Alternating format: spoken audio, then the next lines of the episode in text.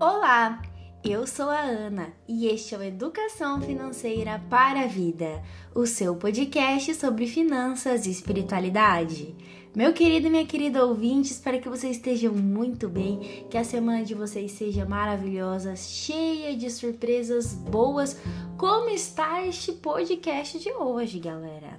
Antes da gente falar sobre o que a gente vai explorar nesse programa, eu vou chamar aqui ele, o mais amado e mais querido membro permanente do Brasil e de 48 países, Augusto Martins. Olá, Ana Carolina, muito obrigado por essa acolhida calorosa para você e para os nossos ouvintes.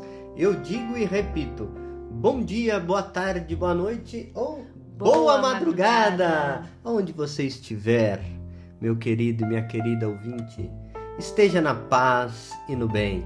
Se você está em casa, no trabalho, na rua, está dirigindo com aquela direção econômica e defensiva, com cinto de segurança, Agradecemos aqui imensamente a sua audiência, que é o seu espaço da liberdade, do conhecimento, da criatividade, o Educação Financeira para a Vida, onde falamos de finanças e espiritualidade de uma maneira como você nunca viu. É isso aí, galera. Olha, já viram que Augusto hoje está animado porque o tema faz parte de uma série que vocês gostam muito, que é a economia comportamental, né? A gente já tem vários episódios aqui no podcast de economia comportamental e hoje a gente trouxe um tema que é muito, muito bacana. E que todo mundo, eu tenho certeza que todo mundo é afetado por isso aqui, viu? Não tenho dúvida, porque eu sei que eu sou, já fui para algumas coisas, para outras eu melhorei bastante, outras ainda não. Isso pega né? todo mundo, pega né? Pega todo mundo. E esse é o diferencial do FV, né? Falando assim, nós falamos de finanças, espiritualidade, temos aqui o arcabouço, né? Da ciência econômica, da teologia, da filosofia, da espiritualidades franciscanas, inaciana, né? Santo Inácio, São Francisco e principalmente os conhecimentos novos, Sim. nem tão novos, vamos dizer assim, mais de um século, né? É que se popularizaram agora, né? Da economia comportamental ou da psicologia econômica que nos ajuda a discernir os nossos comportamentos. É isso aí, galera. E por isso hoje a gente vai falar sobre o efeito posse mais conhecido na literatura com o efeito dotação. Então vocês podem encontrar dessas duas maneiras em livros, em textos que vocês lerem na internet. Este efeito nada mais é do que um viés. Gente, é muito doido, né? Às vezes eu, eu tento falar isso nas minhas aulas, eu explico assim, ó, oh, gente, é o seguinte. Ah, é viés, mas por que deram um nome efeito, né? Assim, ah, mas como assim? Não é um viés? É, gente, mas isso é coisa dos autores, né? Acho que eles queriam vender o peixe, entendeu, Augusto? Parece que ficava mais bonito com efeito. Então tem alguns viés que a gente sempre vai ver, ó. Efeito posse, efeito enquadramento, sabe? É, e eu acredito muito que tem a ver com vender o seu peixe na época, né? Publicar textos e estudos nesse sentido, né? Esse viés, gente, ele foi descoberto pelo Kahneman ali, Knetses e outros. É, Richard Taylor. É, o Taylor, né? Taylor. E outros ali em 1991, então um viés um pouquinho mais recente, tá? Gente, o efeito dotação ou posse é algo, é esse viés que leva as pessoas a atribuir um valor maior para algo, para um bem que é dele, que é de sua posse, do que o mesmo bem que estiver na mão de outras pessoas. Ah, mas como assim, Ana? Vamos, vamos aqui traduzir para os nossos ouvintes. Tipo assim, eu tenho uma bicicleta. É. E para mim, a minha bicicleta ela vale mais do que uma bicicleta igualzinha no mesmo modelo que a sua. E eu já vou explicar por quê. É um, um efeito psicológico, né, gente? A gente diria aquele apego, né? É o apego, gente, é isso, é o apego. E isso vai acontecer independente do valor do mercado daquele item. Então eu posso saber que no mercado esse item tá custando X hoje, né? Sei lá, mil reais. Mas a minha bicicleta, ela é mais valiosa, gente. Por quê? Na verdade, eu não quero desfazer desse bem, né? Então, eu tô ali na minha cabeça formulando um valor que vale mais do que o mercado. O que é o valor de mercado? É o valor que uma pessoa está disposta a pagar por aquele bem, no geral, né? Só que na minha cabecinha, e eu externalizo isso, eu estou oferecendo minha bicicleta por um valor maior, certo? Porque ela é minha. Certo? Basicamente é isso.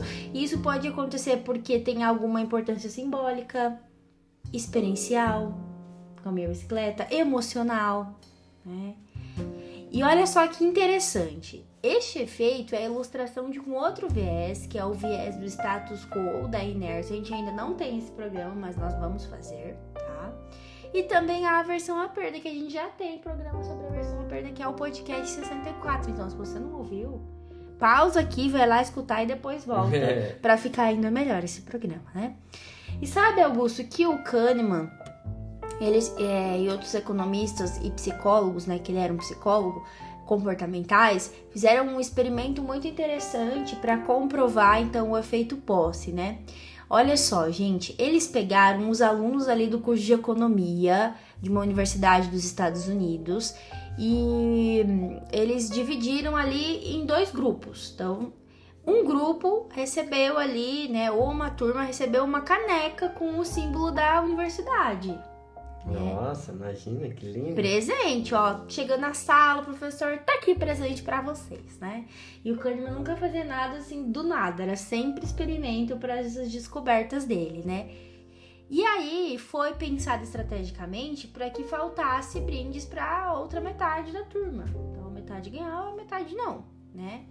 Para quem não tinha caneca, o Kahneman entregou 5 dólares para cada um. Tipo, ah, toma 5 dólares aí, beleza, aqui não ganhou. Passou um tempo ali, né? O Kahneman pegou e distribuiu um questionário para os alunos e perguntava ali para quem tinha ganho a caneca por quanto que eles venderiam essa caneca para quem não tinha. Né? Olha só. E para o grupo que recebeu o dólar, eles perguntaram quanto eles estariam dispostos a pagar por essa caneca. Entendeu? Ah, que legal! Os vendedores exigiram um preço médio de R$ 7,12 no estudo. E os compradores estavam dispostos a pagar em média R$ 3,12. Né?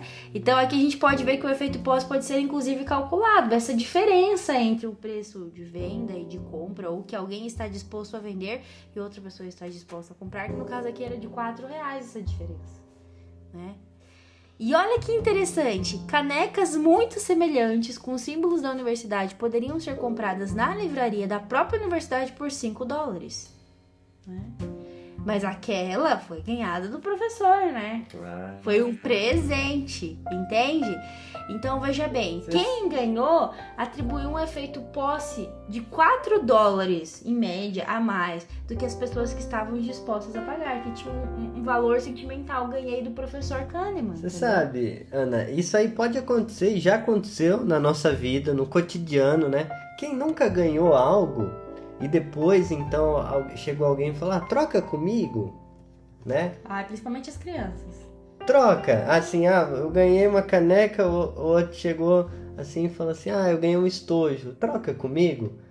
Naqueles famosos bingos, assim, das comunidades, Sim. Amigo aonde. Secreto. Amigo secreto, onde a gente ganha as coisas, né? Mas tem aquele. Ao receber aquilo já tem um efeito posse.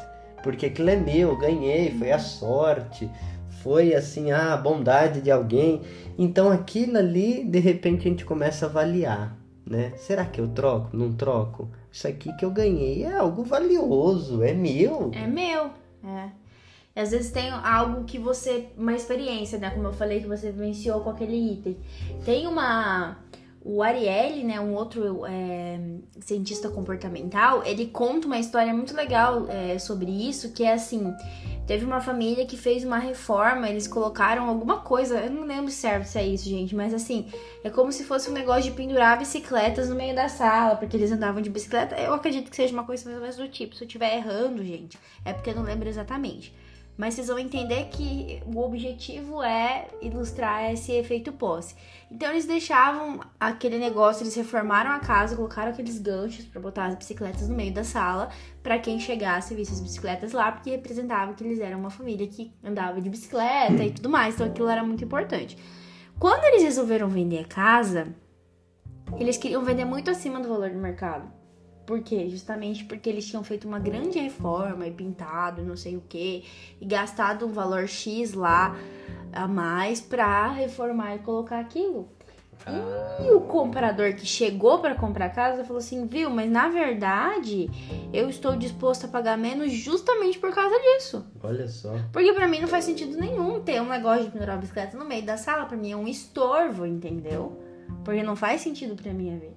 Então, o cara que a família que tava vendendo queria vender por um valor acima do mercado e o cara que tava comprando queria comprar por um valor abaixo, justamente pelo mesmo negócio. Então cada um atribuía um valor diferente à mesma coisa.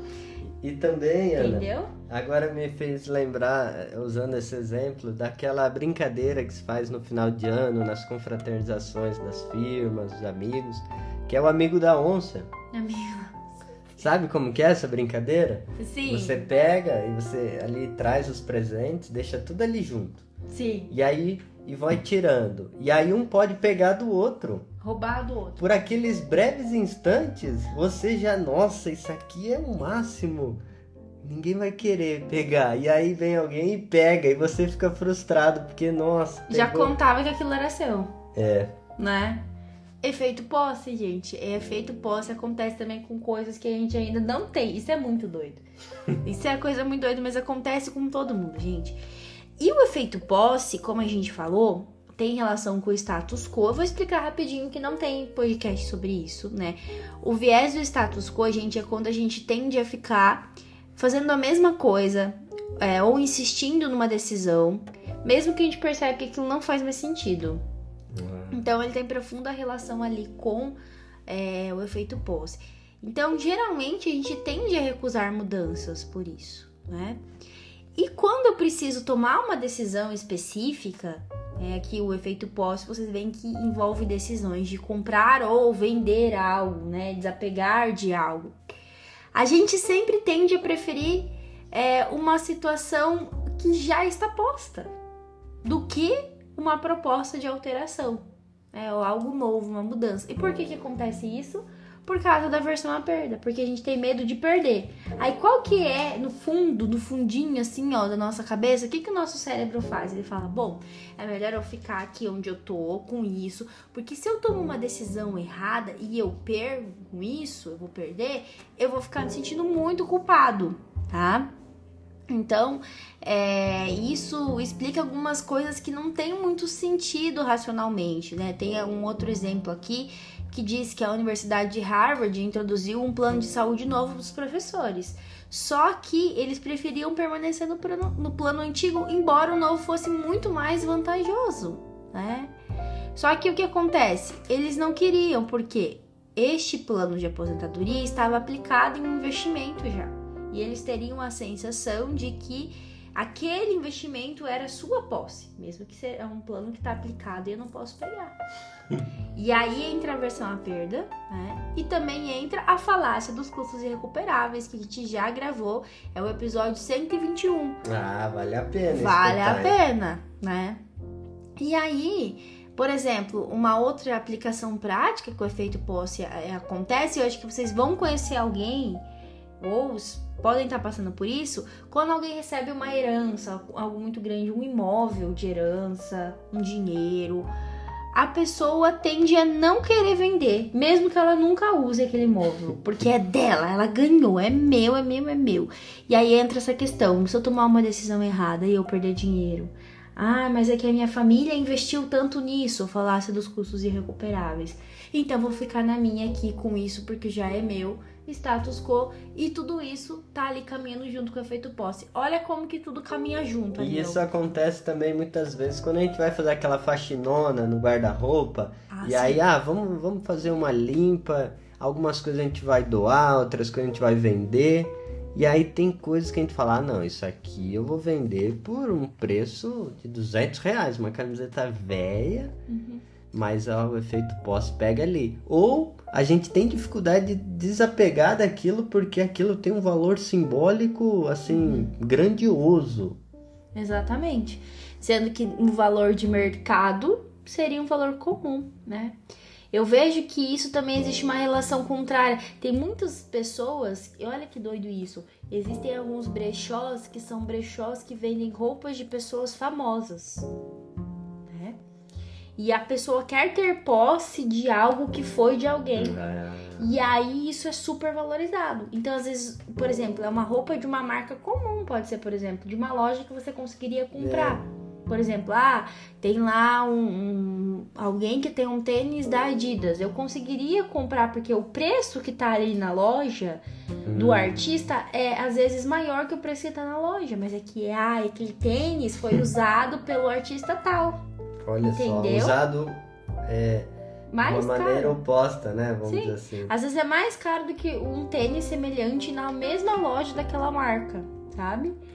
Isso é muito louco, gente. É, mas no, é no caso, é você tendo que lidar não com os seus efeitos posse, mas com o efeito posse do outro, né? Porque sempre existe essa relação de alguém querendo comprar e outra pessoa querendo vender. E aí, na página 120 do livro A Psicologia do Dinheiro do Ariely, já que você tocou no assunto do amigo onça, ele descreve, falando sobre o efeito posse nesse capítulo, tem uma parte que diz como possuímos algo, porque daí efeito posse é só sobre uma coisa que é minha? Ah. Como é que eu possuo algo, né? Essa sensação de propriedade, então eu vou ler aqui um trechinho, tá, gente? Pode vir e vem de várias maneiras. Uma das formas como obtemos uma sensação de propriedade extra é investindo um esforço. Então, quando eu me esforço muito para fazer algo, que é o comentário da Ana, né? Eu tenho uma sensação maior de propriedade. Então é uma sensação de que eu crio algo. Depois que eu invisto um esforço, eu sinto um amor extra por aquela coisa. de criação, de cuja criação participamos. Não precisa ser uma participação grande, nem precisa ser uma participação real, mas se a gente acredita que tivemos alguma relação com essa criação, aumentamos o nosso amor e com isso a nossa disposição em pagar. Gente, Olha, quando você ama muito uma coisa, né? Por exemplo, você ama muito uma banda, você ama muito uma. Você se sente parte daquilo. E você sente um ciúminho. Efeito posso sentir esse ciúminho. Às vezes, veja que é uma coisa que você nem tem como sua, mas você sente que você ajudou a construir de uma maneira, né? Quanto mais trabalho investimos em algo, uma casa, um carro, uma coxa, uma planta, um livro sobre dinheiro, mais apegados ficamos e maior a nossa sensação de propriedade. Né? É, quanto mais difícil de fazer alguma coisa também, então se eu tenho o esforço e a dificuldade, mais eu sinto que eu tenho alguma participação nessa criação e é, o amor por essa coisa é ainda maior. Né? A gente também pode é, possuir coisas de maneira arbitrária, gente. Aí é parecido com a história das canecas, né? Teve um experimento que é, os professores também fizeram, em que alunos de uma universidade Duke ganharam ingresso para ver jogos de basquete num sorteio. E esses alunos só os venderiam por um preço bem maior ao que os alunos aos que os outros alunos que não tiveram ingresso estavam dispostos a pagar, gente. E o ingresso era para o mesmo jogo, o mesmo horário, enfim, né? Então, uma série de coisas. Bens tangíveis, gente, também, tá? Bens que a gente ainda não é, ainda não comprou, mas que a gente deseja ter, né? Coisas que a gente pode ter para nós. E serviços, gente. Serviços que realizam ofertas de teste grátis, de preços baixos. Ah, um real por três meses. A gente se sente impelido a assinar aquilo. Você pensa sempre assim, ah, eu vou usar três meses por um real, depois eu cancelo. Uhum. Porque já, já sente que aquilo é seu, gente, né? A gente pode depois cancelar a qualquer momento e a maioria das pessoas não cancela. Por quê? Porque ainda que a gente não possa possuir algo como aquela TV, aquela oferta de teste e tal, mas essa experiência de um real por três meses dota a gente de uma sensação de propriedade sobre aquilo. É o efeito dotação, o efeito posse. Então, então muitas, muitos organismos, vamos dizer assim, de marketing, te joga nesse efeito posse para depois fisgar você, né? Sim, acontece nos leilões também. Quando a gente tá. Sabe aonde que acontece também o efeito pós? E ai, eu sinto muito. E aí? É aquela máquina do garra, gente. Você quando você tá quase pegando o bichinho E você fica ali, não, ele é meu, ele já é quase meu. E às vezes você joga várias vezes para pegar. Então o marketing usufrui muito, né, os algoritmos para que a gente tenha essa sensação de que é, tá possuindo algo, né? E por conta da versão à perda, gente, a gente avalia essas perdas bem acima dos ganhos que a gente poderia obter se a gente não tomasse aquela decisão. Então a versão à perda ela sempre funciona em conjunto com esse efeito posse, né? A gente não quer renunciar ao que a gente possui, em parte porque a gente supervaloriza aquilo. E a gente supervaloriza aquilo em parte porque a gente não quer perder, não quer renunciar. Ou seja, que eu tenho vale mais do que o que eu não tenho, certo? Gente, é, então isso, né, o Kahneman e outros, enfim, cientistas comportamentais já explicaram que como a gente sente mais a perda do que o ganho, a gente precisa ter algo que compense isso. Então, por exemplo, quando eu sou apegado àquela bicicleta que eu tava dando um exemplo e eu vou perdê-la porque eu vou vender, eu preciso ter algo que compense isso. É um preço maior, tá? Então tá tudo sempre ali é, muito, muito conectado. E aí, antes da gente entrar na espiritualidade, tem uma dica final aqui que o Ariely traz também no livro dele, no final do capítulo, que eu achei bastante bacana. Depois o Augusto vai fazer um link aqui com a espiritualidade, né? Então, como lidar com esse efeito posse, já que todo mundo, gente, todo mundo é, pode sentir de alguma maneira. Então, o nos diz: a posse muda a nossa perspectiva. Nós nos adaptamos ao nosso nível de posse, que se torna o parâmetro pelo qual julgamos os ganhos e as perdas. Um meio de superar as armadilhas da posse é tentar nos separar psicologicamente das coisas que nós possuímos, a fim de avaliar mais precisamente o seu valor. Deveríamos pensar em onde estamos agora e o que acontecerá a seguir, não de onde nós viemos. Claro que é mais fácil dizer do que fazer, especialmente quando tendemos a aplicar tanta emoção, tanto tempo e tanto dinheiro em nossa vida e em nossas posses, casas, investimentos, relacionamentos e assim por diante, né? Mas eu gostei bastante dessa dica do Arielle porque é aquela coisa do discernimento, né? É o afastar-se, não tomar decisões precipitadas. Isso requer um trabalho e por isso que o efeito posse ele deve sim estar tá ali é, dentro desse arcabouço de efeitos e vieses que a gente estuda para ajudar as pessoas a tomarem melhores decisões. Eu já fui uma pessoa muito apegada a várias melissas que eu tinha. Sério, gente, sério. E levou um tempo até eu entender que, meu, elas não eram super mais caras porque elas eram minhas, né? E que se eu as quisesse vender, teria o preço de mercado para elas. Mas isso passou por um processo de consumo consciente, do porquê eu tinha tantas melissas e uma série de coisas. Então é necessário que a gente faça isso com as coisas que a gente sente que a gente tem aquele efeito pós. Então pare e pensa na sua vida. Aonde é que esse efeito pós está aparecendo? E é aquela hora de dar uma parada, dar uma pensada e analisar. E aí é que vem a espiritualidade para ajudar a gente mais ainda, né, Augusto? Me com conte. Certeza. Conte pros nossos ouvintes. O que, que nós temos hoje? Já que você fez link com vários podcasts, né? Esse tema tem profunda relação com o podcast 136 sobre os financiamentos sem nada de próprio. Ah, o penúltimo episódio, no caso. Né? Isso, e pode pesquisar também sobre o minimalismo, que nós gravamos com o Frei Diego e o Frei Mário, uhum. sobre São Francisco, né, a espiritualidade franciscana. Por quê? Porque sobre essa relação do ser e do ter, a, a, vamos dizer assim, o desejo de possuir algo, a sensação de ter algo, é uma questão antropológica. Uhum. Como disse as pesquisas, o Dan Ariely, todos nós um dia vamos ter que lidar com a sensação de ter, de possuir. Então a espiritualidade franciscana, justamente, ela vai trabalhar essa questão do ter como Deus tem as coisas? Como Jesus tem o que ele tem?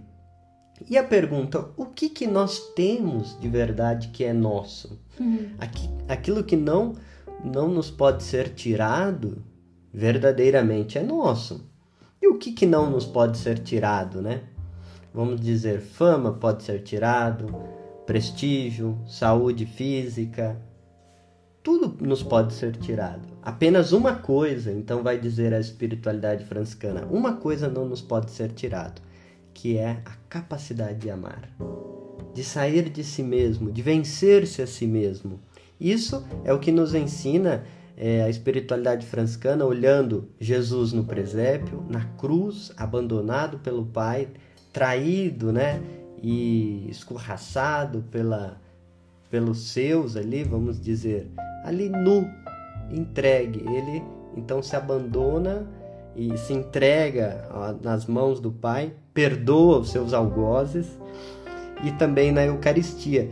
Então, nós estamos falando de um despojamento que te faz colocar-se a serviço, entender que as coisas só são enquanto servem à caridade. Então, as coisas que nós possuímos têm um serviço à caridade. E isso nos, nos coloca numa, numa compreensão de que as coisas têm uma função caritativa, ao contrário de uma função de acúmulo. E isso Pode ser as nossas ideias, pode ser os bens, pode ser aquilo que a gente acha que possui como, como propriedade nossa.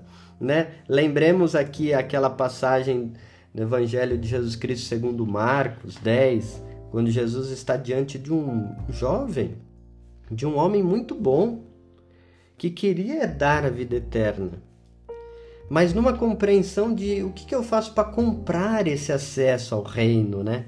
A essa vida divina. Jesus então diz: Olha, só Deus é bom, o que, que você tem? E ele então diz: Olha, eu já fiz isso, isso, isso, hum. eu faço isso desde criança, desde a minha juventude.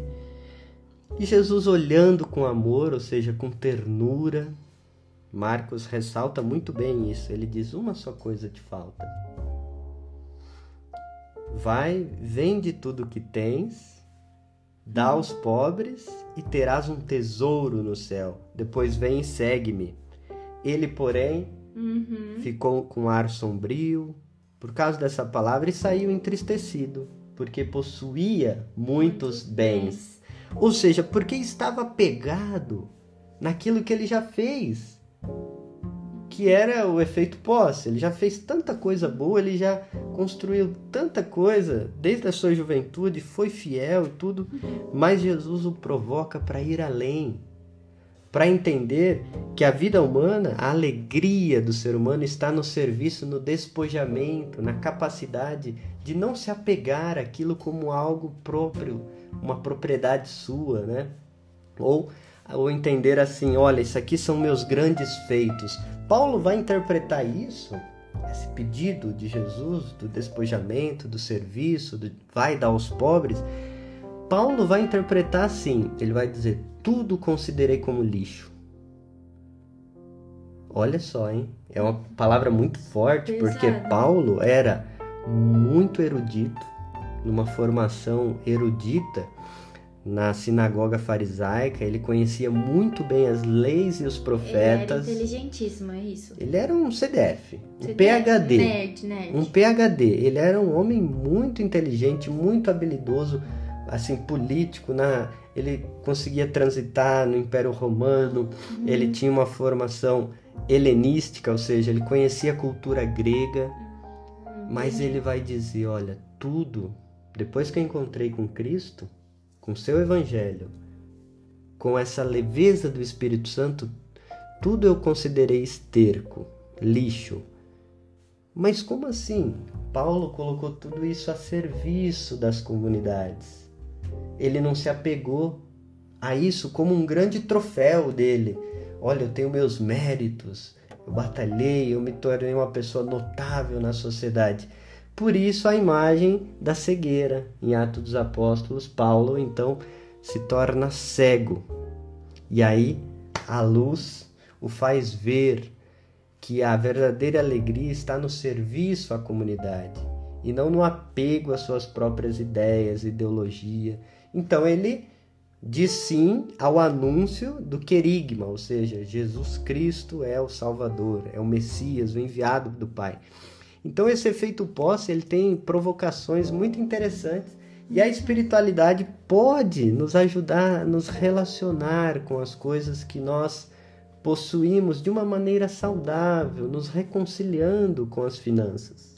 interessante que essa parte que você citou ali do evangelho vai bem certinho com esse conselho ali do Ariely, né? De não olhar o que você já fez ali, o que você tem, mas olhar as possibilidades. Porque muitas vezes, Augusto, na vida financeira, a gente fica preso a ideias que nos são postas, e isso vai fazer com que a gente depois tenha bens e itens que não fazem sentido pra gente. E mesmo assim a gente fica apegado a isso. Isso às vezes está nos impedindo de viver bem, de usar bem as coisas para nossa vida e para os demais. Então, o efeito pós ele pode ter várias é, consequências que não são positivas, né? De certo ponto, por outro lado, ele também pode reforçar um comportamento positivo no sentido de quando você faz um planejamento em si, ele te ajuda a entender que você está construindo algo, entende? E faz você não se desfazer deste planejamento. Só que sempre tem que tomar muito cuidado com os vieses, né? Porque eles sempre vão ter os dois lados. Porque eu não posso ficar também refém do planejamento. Se der errado, eu vou ficar pegado àquela ideia, aquele plano de aposentadoria, aquele consórcio, aquela casa, aquela. Enfim, aquela decisão que hoje já não, não faz sentido para mim. Então, olha a importância do discernimento, dos aprendizados da espiritualidade dentro da caminhada da nossa vida financeira. É muito importante para que a gente aprenda também a desapegar dessas coisas. E é, gente, é um processo muito bacana. É o se questionar por que, que eu tenho isso, por que, que eu estou me apegando nisso, nessa ideia, nesses bens, nesses itens né? Enfim, eu acho que é um episódio muito bacana. Eu tava que bem é, ansiosa. que fazer. é um pouco aquela sabedoria de Francisco no leito de morte, uhum. né? Já com fama de santidade, quando ele diz assim: Olha, todo doente, ele estava cego. E ele disse: Irmãos, comecemos, porque até agora pouco ou nada fizemos. Então ele queria novamente que os irmãos voltassem a cuidar dos leprosos, aquela sensação de não ficar no ponto morto, sabe? Ficar apegado àquilo que já deu certo. Pode ver um atleta, né? Ele está sempre na dinâmica criativa de inovar-se, de ir além, de vencer-se a si mesmo. Então é um pouco é através desse ensinamento que Francisco ele nos provoca. Muito bem, muito bom. Augusto, amei hoje as colaborações da espiritualidade. Esperamos que vocês estejam gostando desse programa, que vocês tenham gostado aí em casa. E se você curtiu, já compartilha, manda para todo mundo. Se você ainda não segue o nosso programa, cara, segue, classifica com três estrelinhas aí, com cinco estrelinhas, dependendo de qual for a plataforma que você tá ouvindo a gente, já clica no seguir para não perder nenhuma atualização. Se você tá ouvindo no YouTube, já curte esse vídeo e também se inscreve no nosso canal, porque logo logo tem conteúdos audiovisuais vindo por aí, não percam, tá? E o beijo especial de hoje vai para os nossos ouvintes do Rio de Janeiro. Um grande beijo para vocês. Obrigado por estarem conosco. Espero que vocês, enfim, curtam e reouçam os episódios de economia comportamental e lembre-se sempre: educação financeira é educação para a vida.